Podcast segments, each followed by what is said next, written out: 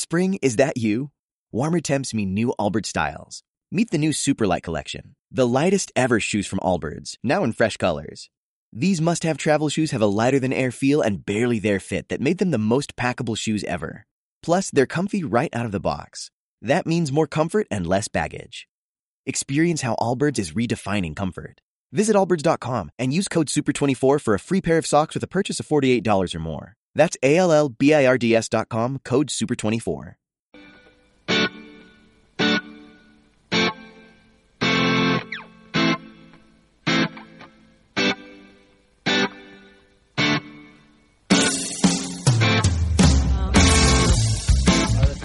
Hola, hola, buenas tardes. Buenas tardes, ¿cómo va? Bien, acá estamos en Descristalizate, como todos los viernes. ¿Nos presentamos? ¿Quién sos? ¿Vos quién sos? Laurita Dure. ¿Qué tal? Buenas tardes, mi nombre es Javier Villarreal. Hola, ¿qué tal? Mi nombre es Maribel. ¿Cómo van? ¿Todos por ahí? Yo soy Valeria. Y hoy tenemos un invitado que acá se va a presentar. Hola, José Beltrán. ¿Qué tal, José? para todos, ¿qué tal? Bienvenido. Bienvenido a la radio. Bueno, gracias. Bueno, Eh, hoy es Tu parte, Maribel. 27 de, De de octubre. octubre Octubre. del 2017. La Tierra ya ha dado 300 vueltas sobre sí misma y faltan 65 vueltas para completar la vuelta al Sol. Muy bien. qué lindo que sonó. ¿Sonó lindo? Sí, sonó lindo. ¿Viste? Cada día más romántica. Eh, Con esa camisola que trajiste. Ah, viste, divina. porque, Vino muy ah, porque vos no estuviste, pero la semana pasada Javi me criticó la, vesti- la No, vestimenta. fue un Ah, ejemplo, Maribel. Yo vine con zapatos rojos, camisa azul, ¿era? ¿De, Cha- Sí, ¿de no qué? sé, de, algo- de San Lorenzo. Sí, no sé, no sé, pero bueno, fui criticada por Javi. che, bueno, vamos a pasar los celus. Dale. Eh, WhatsApp más 54 911 53 13 8757 y los teléfonos de la radio 4750 3710 o 4734 2270 para salir al aire. 4734 2270. Eh, también estamos por ¿dónde Valeria? Por el Facebook nos encuentran Descristalizate y también recuerden que los audios los subimos a nuestro iBox personal Descristalizate. Muy bien, Bueno, hoy estuvo saladito el día, ¿no? Movidito, diría Movidito. yo. Movidito. Con- bueno, salado dicen los uruguayos, ¿no? Estuvo Sí, salado. Movidito de Guise Alcides. che, ¿qué onda con Barcelona? Con Cataluña. Cataluña, bueno. A ver, eh, Vale, vos tenés eh, info más, más reciente. Y tengo un poquito de info y tengo también mi, mi perspectiva que acá entre todos estábamos compartiendo, qué nos parece. Y la verdad es que si venimos hablando de poner un zoom a las cosas y acercarnos y alejarnos, nos podríamos llegar a preguntar qué sucede en nosotros respecto de lo que estamos viendo en Barcelona o en España en sí, porque vemos un tironeo, un no quiero aflojar y una perspectiva que hoy estaba leyendo en un artículo que me compartió una amiga de, que vive allá, eh, una perspectiva kamikaze, ¿no? De decir, bueno, bajo como bajo violentamente a, a por el resultado que yo estoy buscando, sin importarme todo lo demás. Y por otro lado, el Partido Popular, donde su cabeza es Rajoy, queriendo tironear para el otro lado y que no se separe y después en el contexto global 4-4 que es Inglaterra, está Francia, está Estados Unidos queriendo que no se separen. También. O sea, en contra. Pero para mí es todo verso. Para mí es todo cartelito que le puso el Pepe. Mira, Pepe, está Mariano Rajoy rezándole a las, todas las vírgenes que por favor no se vaya a Cataluña. Claro, es que de- eh, Rajoy depende de Cataluña, Madrid depende de Cataluña, la monarquía depende de Cataluña y del País Vasco. Y si se independiza Cataluña, le va a seguir el País Vasco, que son las dos regiones más ricas de, de España. Se le, se le desmantela la, la cosita, ¿no? La cosita que tenían ahí recristalizada, Escúchame, reagarrada. pero les pregunto. la gente que trabaja ahí, en esas, en, en estas ciudades que se quieren independizar, ¿de dónde es la gente que trabaja, que labura? ¿Es de España, de otro lado? ¿Viaja como acá nosotros de provincia a capital? ¿Cómo? Claro, la gente de, de Cataluña, por ejemplo, que tiene que ir... via- Hay gente de Cataluña que viaja a Madrid para trabajar. Obvio. Ay, sí, ay, por eso pusieron el, El ave. El ave. Es, Ah, pero eh, bueno. llévatelo, llévalo a todo a tu cuerpo. El hígado, ¿no se vincula con los otros órganos? Claro que sí. Y bueno, Buenos Aires, ¿no se vincula con las otras provincias Claro. y centraliza Claro. un montón de cosas? En España pasa igual. Sí, sí. Barcelona había mon- hay un montón de extranjeros Sí. y hay un montón de, de otras regiones de España, del sur, por ejemplo. Que son considerados, dentro de Cataluña, son considerados inmigrantes. Claro. No son considerados, No, sí. Obvio. No es, eh, lo llaman inmigrante como te pueden llamar a, un- a un sudamericano inmigrante. Ah, mira vos. Sí, Sí, sí, vos hacen fijate. esa diferencia, total. Bueno, y acá el invitado que dice. Bueno, a ver, Habíamos haciendo- estado en Paraguay con, con dos partes. Yo les quise hacer una entrevista a un muchacho que era de Madrid y otro que estaba a favor de Cataluña. Y era como que sí, pero que no. Después mm, eh, quise que sea una entrevista eh, de los dos juntos. Y bueno, después uno me dijo que no, el otro me decía que sí. Y después, bueno, nada, hubo un tironeo ahí que no, no la pude hacer y des- desistí, solté y no. ¿Quién de los final dos no lo era el más flexible, por curiosidad? Eh, no, pero el de Cataluña quiso hacerla junto y el de Madrid no.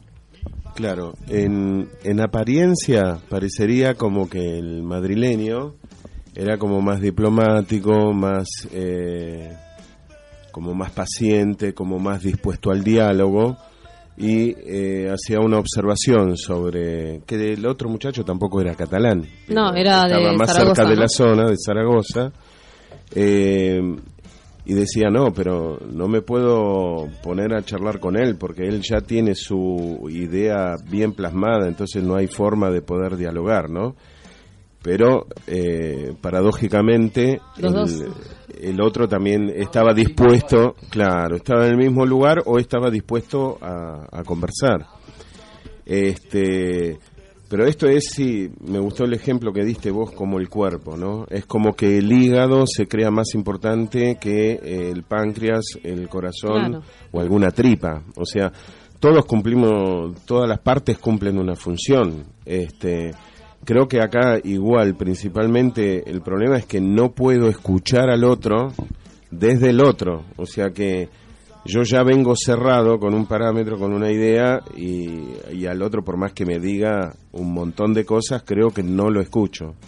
Y justamente con vos comentábamos que uno decía, bueno, bárbaro, saquemos los nombres, Cataluña, Madrid, y llevémoslo a como una estructuras de comunicación, ¿no? Y yo lo vi en mi propia casa, digamos, en la empresa o en todos los ámbitos nos está pasando eso, o sea, digamos como que cada uno se cree que tiene eh, La verdad. la verdad o un mayor potencial y sí, eh, digamos como diplomáticamente haces que escuchás, pero en el fondo estás más cerrado que culo de muñeca, claro. Este, ¿entendés? Si no, no entra nada. Y ahí está, bueno, después toda la violencia. Después de ahí ya no hay nada que se pueda hacer. O sea, Claro.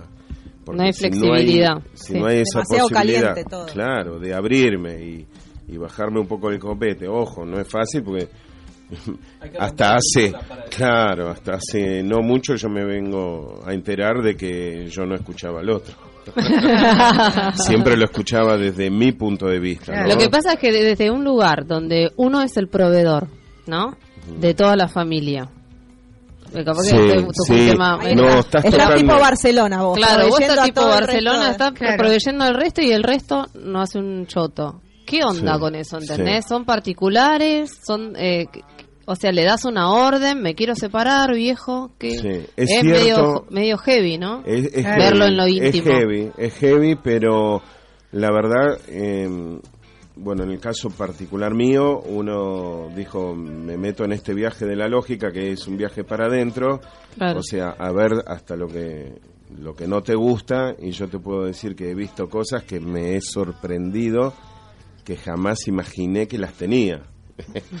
este y por ejemplo es eso, ¿no? Claro, vos te sentís el proveedor, entonces afuera mostrás una democracia, pero adentro está el dictador tapadito, mientras todo lo que ustedes decidan a mí me, me quepa. Te cierre, claro. Este está bárbaro, somos y si no, bueno, ya habrá alguna estrategia muy camuflada de libertad, pero vas a lo que vos querés hacer y si no no lo aceptás. O sea, es real eso.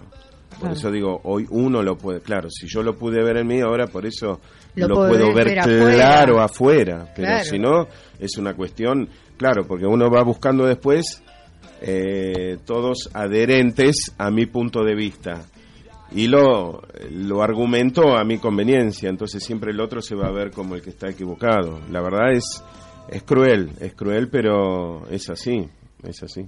Claro, sí, sí. El, secret, el director de comunicación del partido del PP se llama Casado. Pablo ah, Casado. no me digas. Sí, hoy No estaba dando la conferencia él.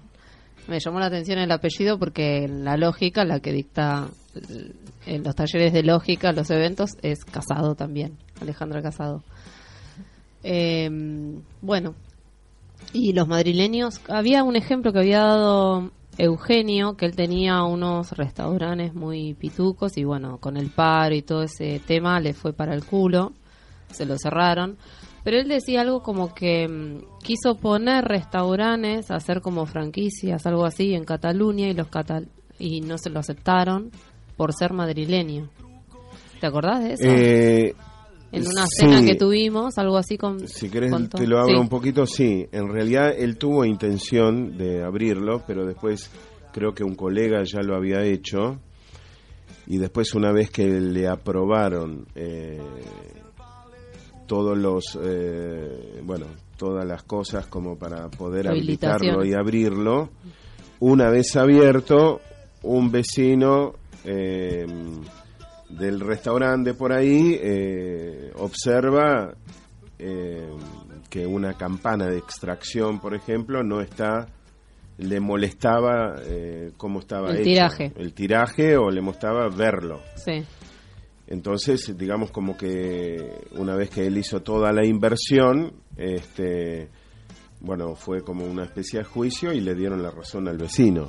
O sea, como que todo se lo había aprobado el gobierno, pero después vino un vecino y le dijo, yo no sé si eso tiene que ver con Cataluña o con ya el europeo, qué sé yo. Claro. Yo tal vez también podremos encontrar a un madrileño cabrón. o- Claro. o hay que ver si, no, para no ir a un ejemplito tan particular, pero sí, de hecho, es verdad eh, que hay un poquito de discriminación desde los catalanes hacia algún español de otra de otra zona, ¿no? Yo estuve en Barcelona, tuve la oportunidad de estar, no sé, ocho horas.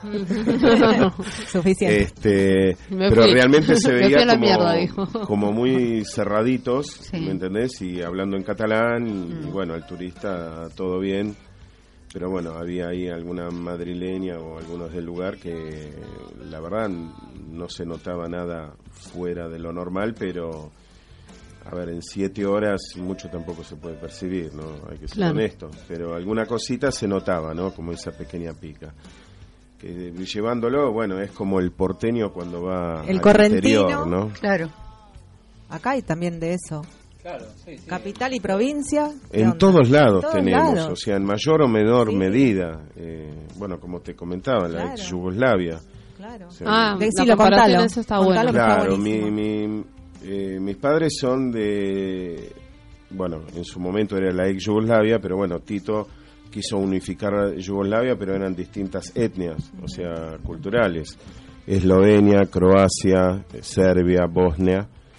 Este, el tema es que justamente la parte de Eslovenia era la que prácticamente mantenía eh, a todo el resto de Yugoslavia. Entonces fue el primer país que se independizó de esta Yugoslavia, ¿no?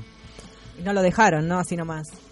No, no, no, no, no. El tema hubo algún que otro enfrentamiento, pero fue, fue justo, viste, en el 92, 93 o 91, 92, que, bueno, se estaban independizando un montón de, eh, de pueblos, viste, incluso rusos, eh, viste, Lituania, Sí. eh, Checoslovaquia.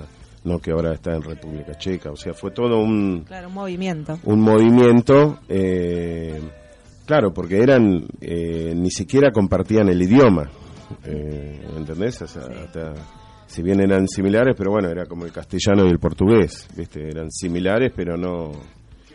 Este, por eso, cuando vos querés forzar esa unión, claro, habría que ver si sería equitativo, pero nunca puede ser equitativo este, la, el- la generación y la distribución. ¿No? Y el comunismo no lo consiguió. No, no, evidentemente. ¿Por qué? Porque también falló, o sea, porque el comunismo, en realidad el gobierno era capitalista.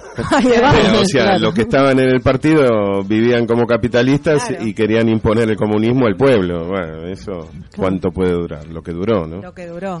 Exacto. Qué interesante. Qué bueno. ¿Querés que vayamos a un temita? Vamos a un Bueno, un beso. y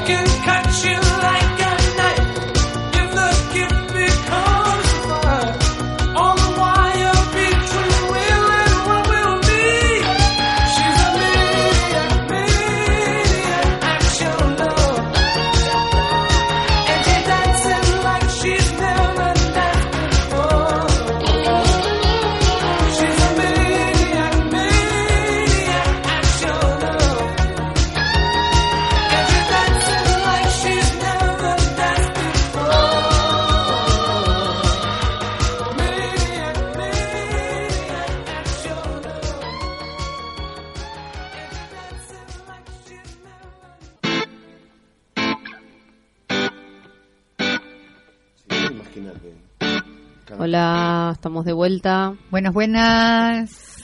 Eh, acá las líneas, Las las vías de paso, comunicación. las paso otra vez Dale. por las dudas. 4734-2270 para salir al aire o el WhatsApp más 54911-5313-8757. Y bueno, ahora queríamos tocar un temita Muy interesante. Muy interesante. muy- y muy gráfico. que José nos va a explicar en cuanto a la economía del hogar y, y al trabajo y a los quehaceres y, y en cuanto al trabajo que cada uno hace, tenemos un antes y un después eh, cuando Aplicamos, aplicamos lógica. esto de la lógica que venimos hablando ya en el programa, ¿no? En todos los programas estos. Y bueno, José nos puede dar un fiel reflejo de, de cómo va su vida, su empresa, cómo fue antes, ¿Cómo la fue lógica. antes y, cómo es ahora? A mí me viene esto otra vez de llevarlo y traerlo a la particularidad y a la globalidad o a lo que está mostrando hoy Cataluña y España en general, porque sucede eso, ¿no? Claro. Una grieta, un canto rodado que empieza a caer desde lo político y desde lo económico, que ahora ya es una avalancha hasta en lo social, ¿no? Entonces, a ver cómo, cómo podemos resolver en la particularidad de esto para que se vea otra cosa afuera también. Sí, mira, eh, yo lo que puedo, no creo poder explicar nada, sino de compartir mi experiencia. Eh, siempre me consideré, digamos, como un buscador de el porqué y que las cosas de alguna manera tienen que funcionar, que era encontrarle el puntito ese clave como para que después se desencadene todo en soluciones. Eh, bueno, en esa, por eso, cuando algo no funcionaba, uno siempre iba probando con una cosa, con la otra, con la otra. Pero bueno, antes de lo que sería la lógica, eh, digamos, si bien, eh, hablando de la empresa, para empezar, o sea, uno buscaba un resultado, realmente siempre el foco era el resultado, tal vez en forma inconsciente yo decía, bueno, yo busco el resultado, o sea, ¿qué es? Facturar, vender. Este, e internamente uno decía, bueno, pero para llegar a esto quiero hacer un producto de buena calidad, eh, que esté bien en tiempo y forma y precio. Bueno, esa era la idea, la fantasía o el, el objetivo. ¿Qué haces vos, eh, José? Bueno, en, en el año 2001 me puse como independiente eh, en la fabricación de muebles. O sea, independizó. Sí, en el 2001, en una época muy tranquila, Sí, con toda la sí. pujanza económica. Tremenda. Eh, Claro. Este, por eso no no me importaba mucho la situación porque eh, una vez eh, años atrás había hecho un, un- un cursito que se llamaba Z Marketing. Este, pero estaba muy bueno porque tenía conceptos eh, la verdad muy que me- a mí me resonaron mucho. Este, y por ejemplo decía que uno en las crisis puede tener su mayor crecimiento. Claro. Claro. Principalmente porque decir, a ver, vos ponete a pensar qué porcentaje del mercado vos estás trabajando. Claro, yo tenía el 0,0000, o sea, prácticamente nada. Entonces, y decía, y, y decía, eh, en las crisis económicas, nunca la el, el movimiento o la actividad económica baja a cero, siempre disminuye y eso lo sienten las grandes empresas, pero las pequeñas empresas pueden eh, hasta tener crecimiento y evoluciones muy importantes. Entonces, con esa con ese apoyo psicológico, ponele, entonces no tuve drama de, de encarar el, el tema este de, de la carpintería. Si bien, eh, como yo venía de una gerencia de una empresa familiar, eh, entonces yo todo tipo, tipo yuppie, hice una proyección, bueno, la inversión va a ser de tanto, en seis meses recupero la inversión, vamos a facturar, hice proyecciones de facturación, listo, se necesita tanta plata y en tanto tiempo la recupero. Bueno, de todo eso nada ocurrió. Esa fue la fantasía. Esa fue la fantasía. Y ahí ahora con lógica uno conecta, ¿no? Que uno Claro. cree, claro, yo tuve un rotundo éxito en la gerencia, todo lo que se me ocurría brillaba, tenía, eh, resultaba, superaba expectativas y entonces dije yo, Claro. esto lo manejo de De taquito. taquito, claro. bueno, no fue así. La realidad Desde el punto ciego, que se Sí, está- el taquito sí. está en el punto ciego. Sí, sí, sí. Este, pero bueno, para no hacerlo tan largo, una vez ya desarrollada más o menos la, la empresa, claro, y como mi primer trabajo fue obrero, o sea, a los 14, 15 años, o sea, yo tengo ya todo un, un recorrido laboral, obrero, ambulanciero, vendedor, qué sé yo, de todo. Entonces eh, yo veía, o sea, vi el- la parte laboral desde la base, ¿no? De cómo lo vivía el empleado, el obrero, y uno siempre ve al empleador como que se está llenando De los guita, bolsillos de guita, y mira vos, y a mí me paga esta mierda. Claro. y mira vos, claro. cuántos camiones de mercadería, con una ventana de esa a mí me paga el sueldo. Entonces, viste, masticás bronca, bronca, bronca, bronca. Este, y después cuando me tocó estar del otro lado, yo dije, yo voy a ser diferente, yo voy a, A tener voy a repartir eh, las utilidades a la gente. Claro, me salió el, el socialista, viste. Este, pero esa parte nunca llegaba, porque siempre faltaba, viste, había muchos errores, muchas fallas. En un momento, mira, para que vos te hagas una idea, tenía un, un grupo de gente que fueron a entregar un mueble y se lo olvidaron en la fábrica. Ah. O sea, salieron con la camioneta a entregar el mueble y cuando llegan a la hora, uy, no cargamos el mueble. Así Ay, que no te puedo creer. Imagina, yo creo que esa no le pasó a nadie. Bueno, este, entonces todo el tiempo tratando de ver, bueno, ¿por qué esto no funciona? ¿Por qué? A ver, los tipos, viste, sentías como que no te daban bola y de, bueno, de tenerlos como hermanitos, esto negro de mierda, viste, o sea, loco, uno les da, les habla, pa, y no te responden, no te dan bola. Y bueno, y así se fue desarrollando un poco mejor, un poco peor, cuando las cosas iban bien, uno repartía, no equitativamente, porque realmente en un grupo de trabajo, y más cuando las- eh, no hacíamos trabajos en serie, ¿viste? Que entonces tenés, bueno, ¿cuántos hiciste? ¿Diez? Bárbaro, toma tanto. Eran todos prototipos, entonces mm, uno nunca sabe el tiempo real que te puede llevar. Entonces uno en base a lo que ganaba, bueno, había algo para dar, uno le daba, pero desde el valor, ¿no? Como Claro. diciendo, bueno, pobres, ellos trabajan, yo les voy a dar, bla, bla, bla. Bueno, pero eso fue con el tiempo, eh, sinceramente, juntando cada vez más carga, más carga. Claro. Eh, después, bueno, se iba incorporando otro tipo de gente más administrativa, claro, y yo como dueño, claro, estaba todo el tiempo en todos los puntos, ¿no? En todos los sectores de la cancha, ¿no? Porque veía que se estaban olvidando algo, entonces, mientras yo manejaba, lo llamaba, acordate que tenés que llevar el ajustecito para este lugar para que no te lo Lo que olvides. pasa que el dueño, si viste que siempre eh, sabe todo. Sí, sí. Entonces, algunas veces rompe las bolas, pero vos decís, qué genio este tipo, cómo se acuerda todo. Claro. sí, pero vos sabés que de lo que me di cuenta hace tres semanas. ¿Qué? Toda esa genialidad que uno realmente la percibe, porque yo entro a la fábrica y es como que la miro y en 10 segundos Ya te la escaneo, un- sé quién está laburando, quién está boludeando, quién se hace que labura, eh, si la cosa más o menos va, si el ambiente está bueno. Y eso realmente en un minuto Sí, sí, ya uno lo percibe todo. Y por eso, y te vas anticipando y decís, este se va a olvidar de esto, este no se acuerda de esto, y entonces lo llamas y rompes. Pero justamente eso brillante que parece, por eso, ¿no? El- la interferencia o el puente. O el puente. Por puente, tal cual. Entonces, me di cuenta hace tres semanas, por eso ya esta semana tomé la decisión de soltar todo eso.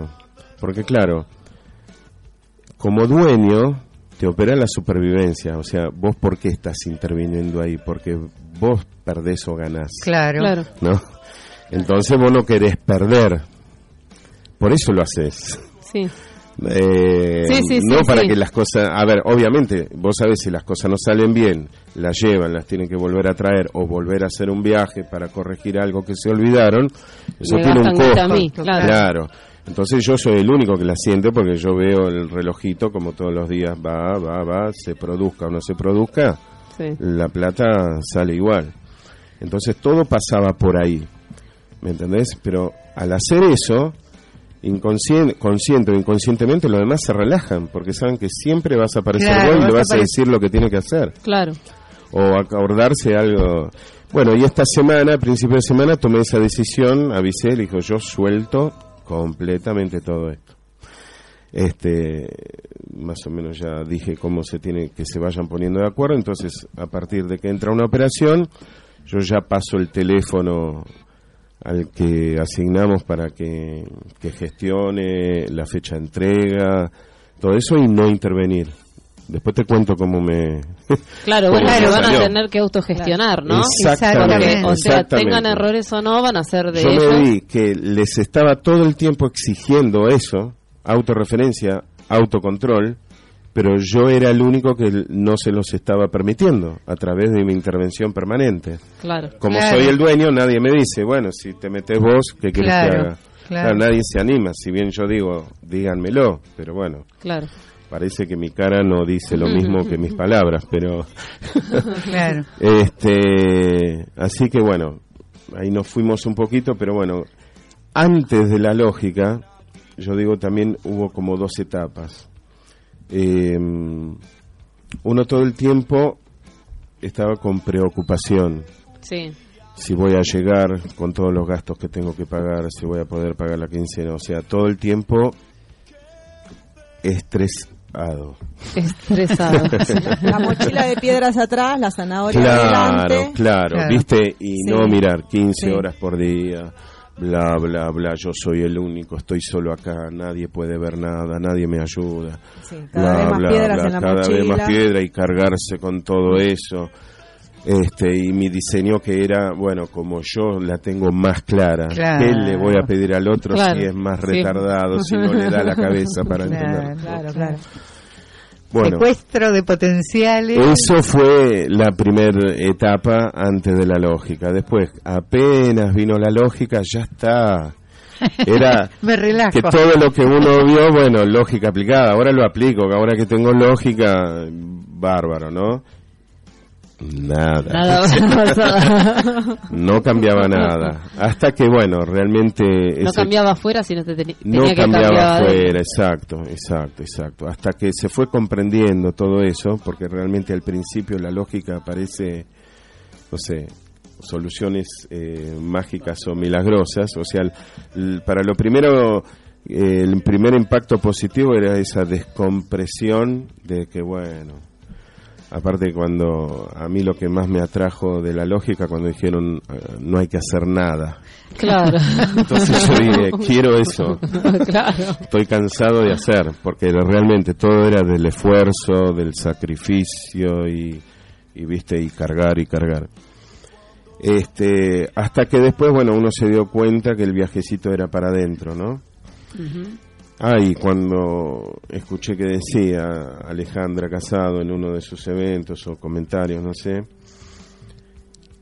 que principalmente en una empresa, ¿no? Uno es el cuarto plano, ¿no? Claro. Es el diseño y que lo que vos ves ahí abajo en realidad es un reflejo de lo que vos no estás viendo. Apa, yo dije, Todo eso. ¿Y qué hago ahora que digo que son boludos? ¿Y qué hago con todo eso que, Claro. bueno, que no le da? ¿Y qué hago con todo eso que son vagos? ¿Y qué hago? Wow. Y la verdad, pero dije, bueno, vamos para allá. Vamos para allá y realmente A fue... juntar el boludo. A verme a mí. Sí, Claro. sí, empezaste sí. a, agarrar las piedras de tu mochila y a poder a ver, mirarlas. a mirar una cada una. Incluso hasta literalmente me saqué una piedra que me la sacaron con la vesícula. Guau. Ah, bueno. Te lo juro, sí, Claro, sí, sí. Fue tan literal en mí Claro. todo eso que realmente fue maravilloso. Javi, ¿qué es la vesícula? O sea, no, digamos, no fue nada agradable, a, a ver, así químicamente, porque darte cuenta que eras un manipulador disfrazado de bueno. eh, a ver, tampoco era, pero quiero decir, eran sutilezas, ¿no? Porque no es que era Pero uno. pesan era- es verdugo, toneladas. pero Cuando vos, claro, por eso me daba tanta carga algún manipulador un poquito más explícito, entonces eso me daba mucha carga. eh, Pero cuando vi yo ese manipulador muy disfrazado de, De corderito, convergente, ¿no? de corderito, wow, no fue nada agradable, ¿no? Este y después, bueno, cada vez con mayor profundidad, hasta que hace dos meses más o menos, este ese sinceramiento tan profundo con uno mismo y a la vez afuera queriendo seguir consiguiendo los resultados, este, bueno, había como algo que no que no Un cuajaba. poquito de fricción, ¿no? Ahí. un- Sí, sí. Este, la fricción es personal, pero también este, se manifestaba en el ambiente, en la productividad y muchos errores, o sea, digamos como que estaba todo muy empastado, empantanado. Y después, bueno, eh, uno también todo el tiempo se cuidaba qué decir para que no se lo tomen a mal. eh, Los cuidabas en sí. Sí, los cuidabas o no les querías decir la verdad para que no se asusten y eso no repercuta en una menor producción o que alguien se quiera ir. O sea, todo gobernado por el miedo.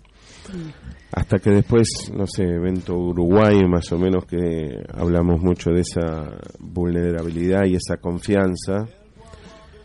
Eh, y realmente ahí se abrió algo increíble. eh, Un hecho, un hecho particular, así que, que se pueda contar. Un hecho particular. Eh, sí, por supuesto. A ver, quiero. Ah, sí, sí, sí. Ya sé al que te referís que a vos te lo había comentado. Eh, entre otros, pero vamos a ese puntualmente, sino para no hacerlo tan largo. Por primera vez eh, estábamos próximos a la fecha de pago quincena y la verdad no tenía los fondos. Y ni tenía eh, previsto tenerlos en el corto plazo.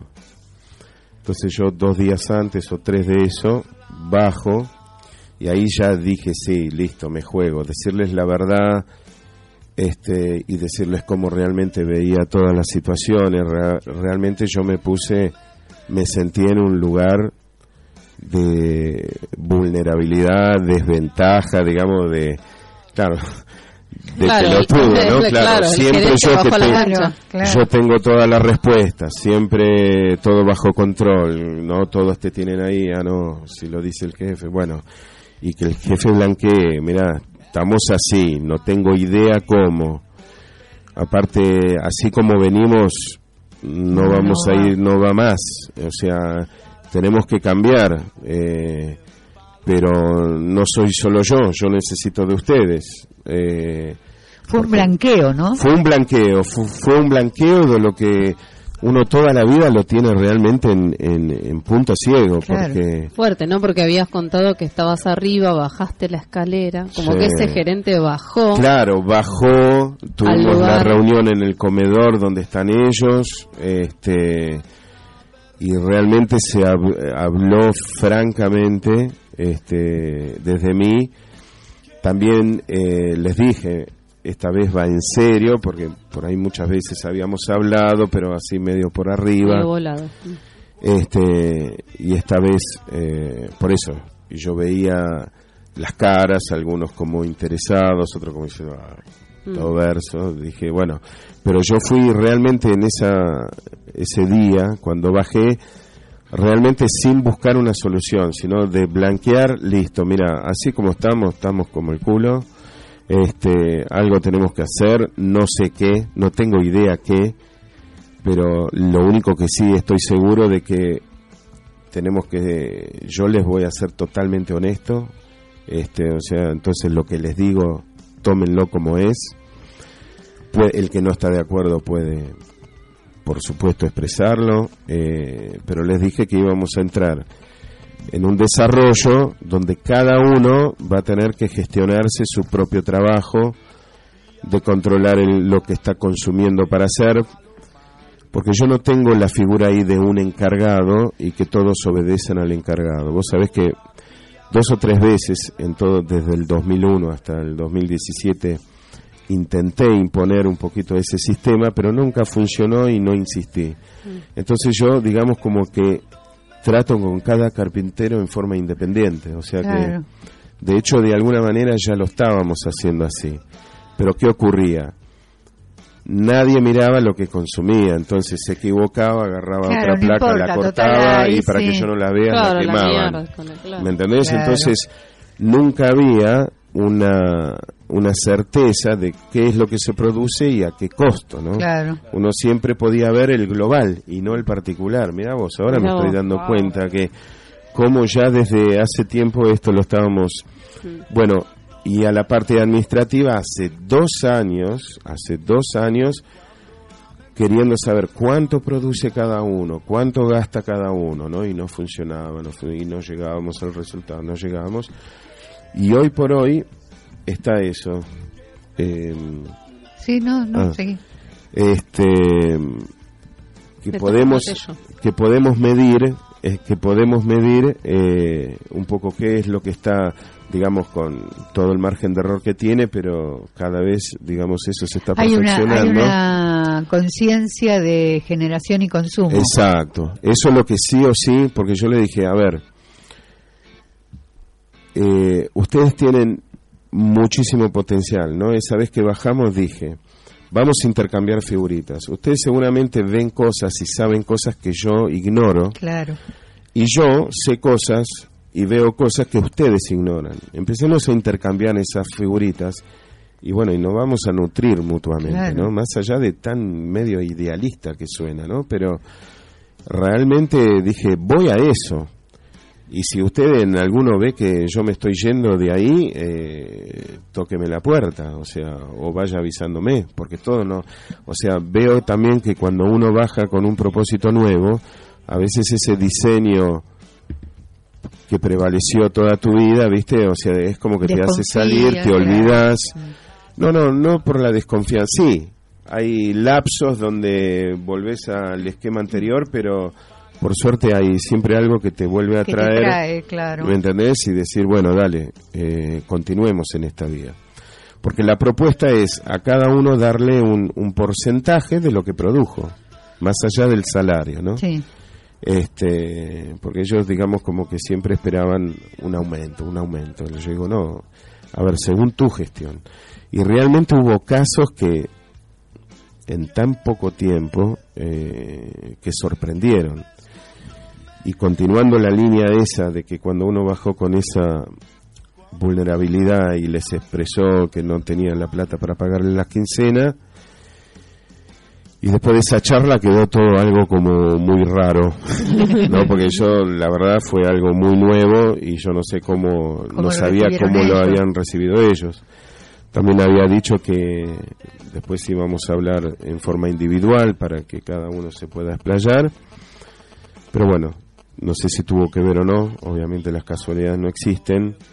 Creo que en esa misma semana nos entró un trabajo que Claro, porque ya una vez que se blanquea el diseño que tenías, sí, ya sabemos que el abstracto maneja lo concreto. sí, Una vez que vos sos realmente sincero, no careteas nada, no, la- no, no te pones un trajecito eh, de piel Sí, hermosa sí, sí. para mostrarte a alguien. sí.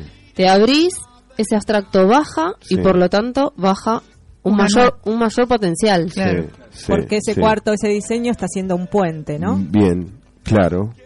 Ahí actua- actuaste de puente, entonces. Ahí actué de puente, exacto, y no, no de interferencia. Y realmente, a ver, no entraba en ninguna cálculo matemático de posibilidad de que cayese un trabajo de ese tipo Claro. de un cliente nuevo, Nuevo.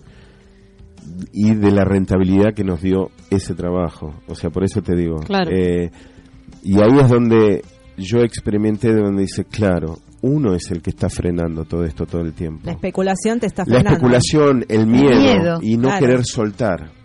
Claro, Realmente, cuando uno suelta, te oxigenas. y ahí te das cuenta y miras en retro, claro, te quita todo el protagonismo. Porque imagínate Claro. Que uno viene con la historia, yo fundé esta empresa y Claro. bla, y Sí. por mi esfuerzo. y Por tu esfuerzo y sacrificio tal vez estás en el tercer nivel y si no lo hubieses intervenido tal vez Igual la tercera en el generación, décimo. viste que siempre lo quema. Sí, O sea, sí, sí, sí, sí, sí. Claro.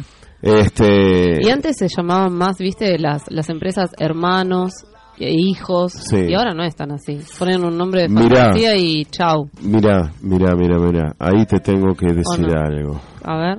Por ahí resurge. Mira, yo le puse como razón social FIEMEL, Fiemel. Sociedad Anónima. Y mira, mira esto.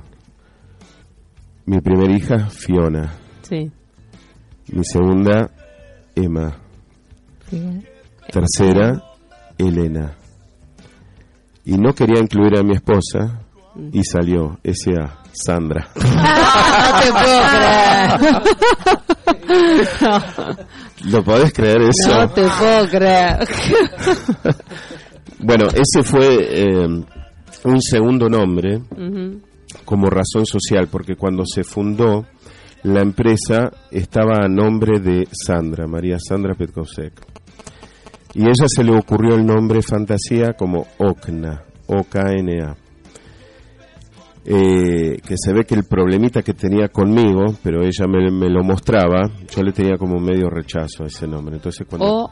OKNA. OKNA, Significa ah. ventana en esloveno. Ah, Porque en un principio íbamos a vender puertas y ventanas y después, bueno, pidieron muebles y nos dedicamos Claro. a los muebles.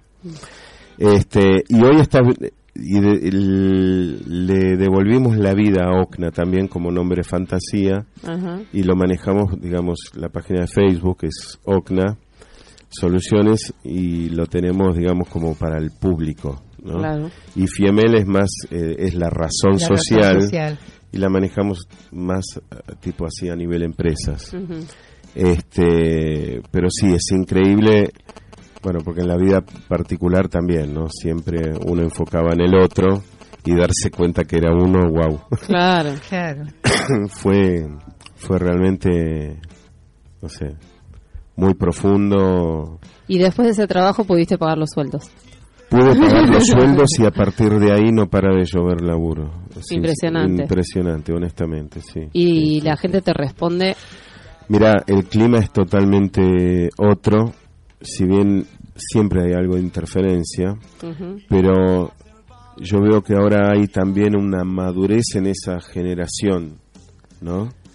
Este, porque realmente debo decir que antes no lo estaba, ¿no? Y que a mí solamente miraba los numeritos para ver a ver cuánta plata me va a dejar Claro. o cuánta plata me va a faltar. Y ahora cuando uno eso lo puso como en segundo plano y decir, bueno, vayamos punto por punto, hagamos las cosas bien, veamos cada cuadrito, cada error, a ver, ¿dónde está? ¿Cómo lo corregimos? Volvimos a repetir, ¿no? O sea, como que hoy estamos solamente enfocados en el día a día, a ver, de tratar de hacer las cosas lo mejor posible y aprender de esos errores. Digamos, eso es Es que en la, en la vida estamos para eso, para es aprender de los lo errores, único, ¿no? es lo único, claro, pero el tema es que antes yo eso lo hacía solamente yo, no lo, no lo transfería al otro, Claro. o sea, me lo callaba, Mm. pero no por una cuestión, porque parecía como que marcarle al otro el error era como, ¿no? Invasivo, ¿no? También. Claro, invasivo y todo eso. Y hoy, por eso, ya hace, desde que estoy en la lógica, resignificamos acá el error, porque hasta incluso una vez dije, pago por los errores que me muestren, que yo no los vea. No, si bien, bueno, Claro. no me lo creyeron porque nadie me vino a mostrar ningún error, pero... Yo lo dije. Yo lo Pero dije. No, no, y hoy eso, hablar de errores no es... eh, No es tabú. no es una carga en la fábrica. Porque justamente es verlo.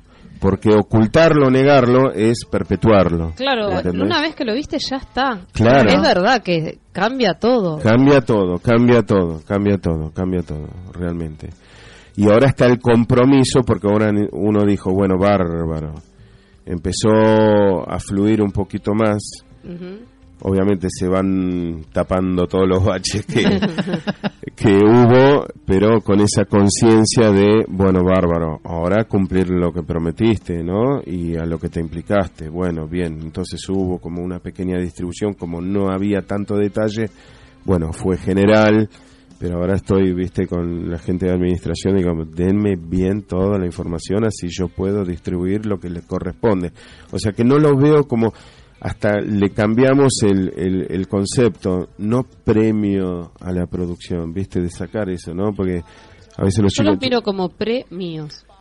Premios. Ah, mirá vos. La verdad Son sí, está bueno, porque yo no encontraba... Antes, de que yo, pues lo- antes de que yo realice algo, yo ya sé que esto es mío. Claro, premio. Ah, tenés razón, no lo vi por ahí. ¿Y que vos qué nombre le habías puesto? No, porque premio, me, me gusta eso que hago, Premio y algo para que castigo, me ¿no? premien, Claro. para que Premio y me den- castigo. claro, Premio y premio castigo, castigo, claro. ¿no? Si te doy un premio, entonces te tengo... Sí. ¿no? Entonces la palabrita me hacía como, o que ellos crean que los tengo que premiar o regalar algo. pero porque- ese pre- fueron buenos, no, flaco. Está bueno. O sea, produjiste bien, fuiste eficiente, etcétera, tenés una parte del negocio. Mm. O sea, que fue la propuesta. Anda mejorando en esa eh, en esa generación y en ese consumo y hasta podríamos, me imagino que eh, literalmente podríamos hacer microempresitas, o sea, porque Claro, adosarle cosas. si vas avanzando yo te contrato otro ayudante, bárbaro, y después vemos el costo de tu ayudante, cuánto Claro. más producís con un ayudante. Bueno, si sos eficiente, después ponemos otro, y bueno, y vas a hacer tu propia empresa ahí adentro. Claro. Y el día de mañana, si te querés ir, te vas. Eh, porque incluso uno de los chicos sí se fue, eh, y casualmente paraguayo Ah, mira. Este porque vio que tenía otra posibilidad, ¿no? Y todos esperaban que yo medio como que me ofenda o- y dije, y me parece muy bien porque asumió un riesgo. Por eso también le decía, si uno no asume un riesgo, no vas a cambiar nada de tu realidad, o sea, va, va a seguir siendo chato. Claro. Para dar un paso para adelante, o sea, hay que asumir riesgos. Él asumió un riesgo. Dejó acá una supuesta antigüedad eh, para ir a, a probar y le digo, realmente le deseo todo Claro, lo y cuando mejor. vos asumís los pequeños riesgos, ya la crisis, el cráter, no, no sé, te, o, o el meteorito Claro. no te cae encima. Es que para mí debe ser muy sofocante estar con ese punto ciego, donde, porque incluso a uno de los muchachos, ¿no? Eh, que siempre venía a pedir préstamos, préstamos, préstamos, eh, vino a la oficina y yo le digo, a ver, ¿vos qué pensás desde que te levantás hasta que te vas a dormir? Y en la plata, que necesito plata. Bien. Hasta ahí vamos, le digo. ¿Y cómo crees que deberías hacer vos? Y le pido a usted. Le digo, claro, ahí, ¿ves?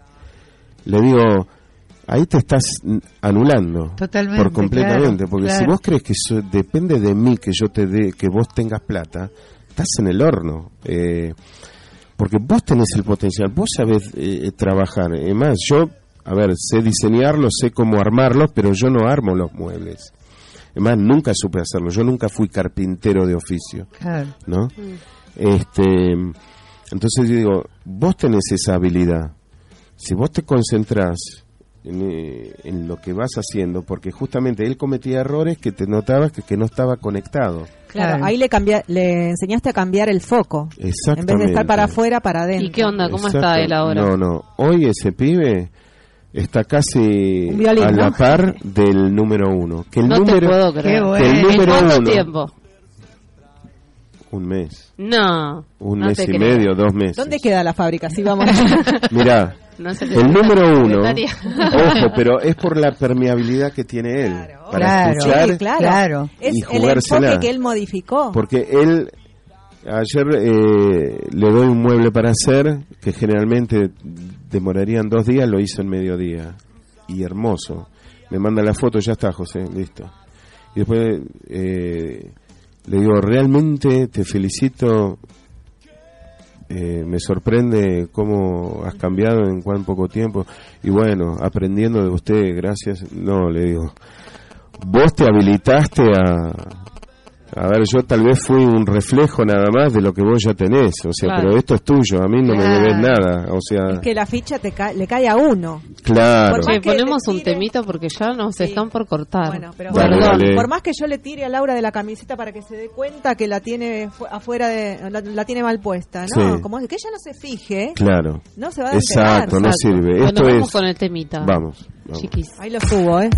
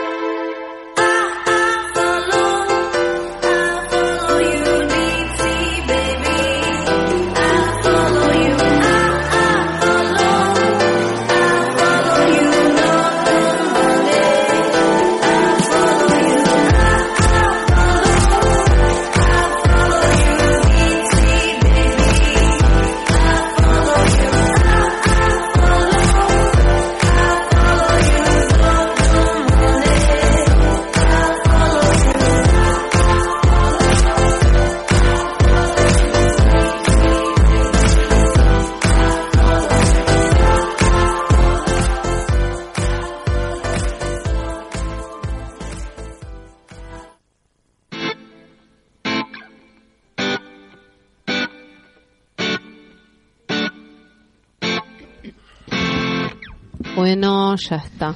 Ya terminamos. Eh, es para saludarlos. Pero, Se fue a los pedos.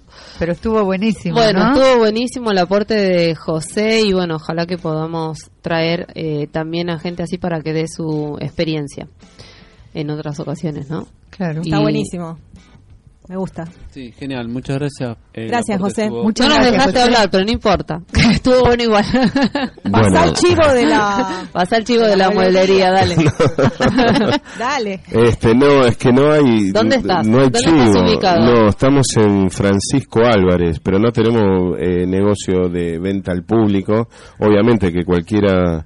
¿Y, y Pero cómo ¿cómo se te- te, te Teléfono, un email. Yo quiero, yo quiero mueble. hay una página de Facebook, OCNA Soluciones. OKNA Soluciones, qué sé yo. Este, Te tomas un ovni y te vas a Sí, sí, sí. sí, sí, y vas a Ocna. Así que bueno, muchas gracias por la invitación y disculpen por el, no sé. No, no, No, al Una vez que contrario, empiezo no muchísimas paro. gracias. muy bueno. Bueno, Muchísimas gracias. por el aporte, José. No, fu- fue, más que girar el micrófono ha- hacia él y no paró. Bueno, muchas gracias. eh. A bueno, vos. Bueno, Bueno, nos estamos, nos estamos yendo. yendo. Hasta el viernes que viene. Nos vemos, un beso. Un beso grande. luego. Chau, chau. Chau. Chao. FM 81.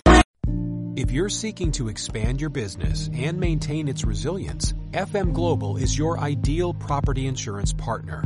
Backed by more than 180 years of engineering expertise and scientific research, we offer cutting edge solutions to safeguard your business today, ensuring your prosperity tomorrow.